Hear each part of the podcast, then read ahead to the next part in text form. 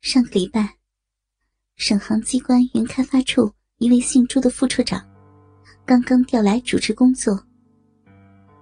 正所谓新官上任三把火，为改变新有的工资分配模式中的某些弊病，这位现任朱行长，首先就要改革工资考核制度。总的原则是按劳分配，拉开档次。将现有的部门岗位，按照行政职务、劳动强度、风险程度、工作时间等指标，划分为五个档次。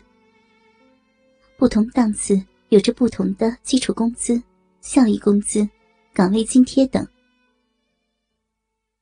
这样一来，按照最初的考核办法的精神，原来吃惯大锅饭的大多数员工，每月的工资。将降低一半，中层干部和那些身处一线的工作人员有所增加，但幅度不大。最大的差别是几个支行的领导的收入翻了一番还多。大家很有意见，私下里都吵翻天了，骂什么的都有。这些天。多少双眼睛都在关注着这件事情的进展，办公室的工作成了焦点。但是，曾浩却没有一点压力。表面上，他对此事很焦急。私下和大家交流的时候，也含蓄的表示会为大家争取利益。曾浩心里很明白，原来省行的那个开发处是个清水衙门。那位始作俑者朱行长的心意昭然若揭。如果按照领导的意思执行，必然得罪了大家；按照大家的意思实施，又使新来的朱行长极为不满意，而这对自己的仕途更为不利。草草翻过张杰修改过的考核办法草案，曾浩说：“这样吧。”把这个草案给各个部门都发一份，请各科科长组织大家学习，并将具体意见在后天下午两点前报过来。到时候将大家的意见汇总一下，下周一提交行政例会讨论，请领导定夺。在办公室工作，得学会打太极拳，一收一放大有名堂，轻重缓急之间。充满着中国的古老哲学，高明的拳手会将力道拿捏的恰到好处，在将别人推得团团乱转的同时，丝毫不会伤了自己。喝完了两道茶，泡着毛尖的茶水，颜色从最初的碧绿，渐渐淡了很多。曾浩刚刚看完今天的报纸。向后伸了伸懒腰，坐起来很舒服的老板椅，微微的晃动着。曾浩在寻思着今天晚上是否该找老赵喝酒了。小梅离开的这些日子，很久没有和哥们在一起 happy 了。电话响起，那个给婊子安装过音响的小宋，积极的接了起来。什么？客户吵架，你稍等一下。听见小宋的说话，曾浩赶忙摆了摆手，示意小宋将电话交给自己。喂，别着急，慢慢说。曾浩尽量用平缓的语调说道：“延安路分理处出了点小纠纷，我去看看。办公室啊，你就招呼一下。”曾浩拿起婊子的钥匙，给张杰喊了一声。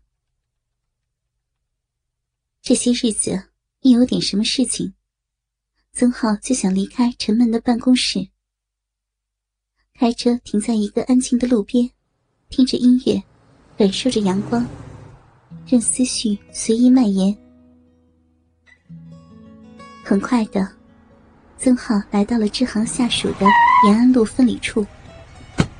大步走进营业厅，就看见拐角的沙发上，漂亮的分理处主任顾思雨，正在和两个一看就是外地的客户解释着什么。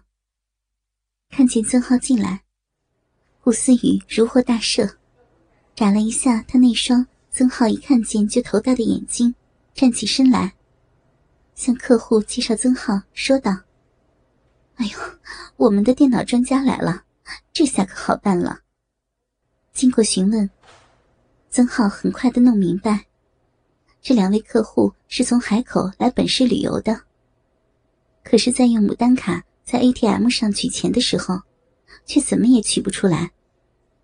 加上客户脾气比较急躁，于是产生了纠纷。很耐心的，曾浩向客户解释，之所以产生取不出来钱的原因。可能是海口端卡主机数据库响应延迟的影响，也可能是在卡交易的瞬间网络的原因等等。在询问顾思雨后，得知分离处的终端今天在办交易时反应比较缓慢。曾浩大致明白了问题的根源，估计是今天天阴，空气比较潮湿。导致从分理处到电信局的 DDN 状态不稳定所致。曾浩要求数据分局技术人员测量环阻后重启了分理处的通讯端口，通讯果然恢复了正常。两位海口的游客也顺利的从 ATM 上取出了现金。看着挂着一脸歉意的曾浩。友好的将两位客户送出营业厅门口。刚刚三十岁，却已经当了三年延安路分理处主任的顾思雨，如释重负。顾思雨毕业于人民银行直属的中央金融学院，在大学时是金融系的系花。由于男朋友在本市，所以。顾思雨放弃了很有可能留在北京发展的机会，回到了本市工作。曾浩听说过，顾思雨的老公在本市有着一个前景不错的图书进出口公司。曾浩还听说过，顾思雨老公的生意很忙。顾思雨不仅是个漂亮女人，而且是个很有思想的漂亮女人。曾浩看过顾思雨在《国际金融》《金融评论》等杂志上发表的数篇论文，对顾思雨对当前金融形势的尖锐分析和流畅优美的文笔大加赞赏，深表佩服。拥有傲人身材的顾思雨，大约一米六六的身高，平时很会穿衣，总是将自己打扮的时尚而又不俗。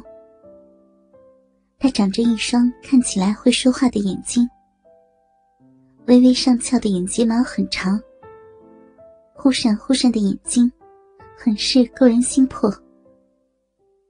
举手投足间风情万种，散发着一种成熟的少妇魅力。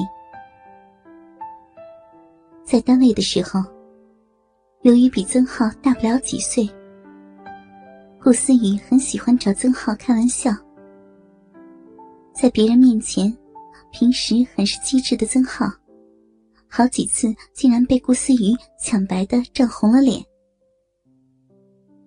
对于顾思雨，曾浩总有一种奇妙的说不出的感觉。看着手里晃着车钥匙，严肃而又潇洒的走回来的曾浩，顾思雨一脸灿烂的笑容，拖长了声音。好弟弟，真的谢谢你了。